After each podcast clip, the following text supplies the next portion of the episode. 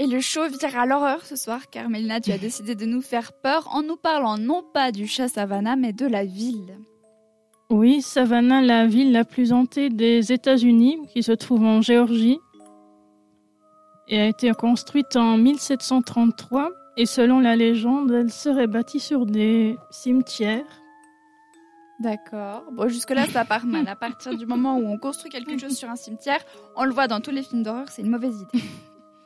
Donc des dizaines de maisons hantées célèbres dans le Serelweed qu'on a vu dans Forrest Gump en 1994. Ah mais Forrest Gump c'est pas un film d'horreur, elle doit pas être si dramatique que ça cette Euh, maison. on dit quand même qu'elle serait hantée par deux fantômes vengeurs. Ah. euh, Heureusement qu'il n'est pas entré dedans, sinon le Rien film aurait ça. pris une autre tournure. ça. Ça serait court Forrest, mais pour t'échapper des fantômes. et des centaines d'observations de fantômes.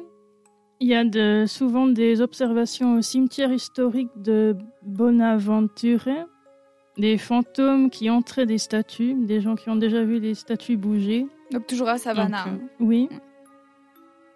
Et donc, euh, c'est une euh, atmosphère très étrange. Et puis aussi, il y a des incendies meurtriers qui se sont passés au 18e et au 19e siècle. Bon, après, c'était l'époque, tu vois, ils Mhm. n'avaient pas encore les technologies de maintenant. euh, J'essaie Oui, de trouver mais- des excuses comme je peux.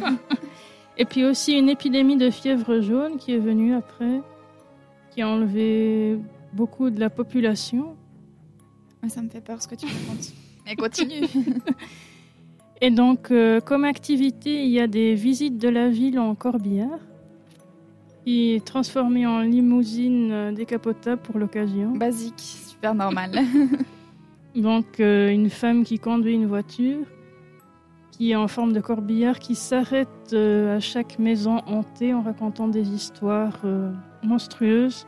Mais ça, c'est un nom, c'est, je crois, le, le- Mhm. le terrorisme euh, noir ou un, un truc. euh, pas terrorisme, tourisme, pardon, euh, j'ai fait un lapsus. Noir ou. euh, enfin Mhm. bref, il y a quelque chose derrière ça. À défaut du tourisme vert.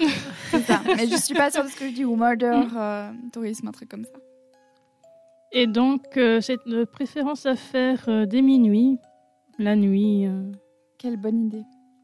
Voilà pour euh, la ville de Savannah.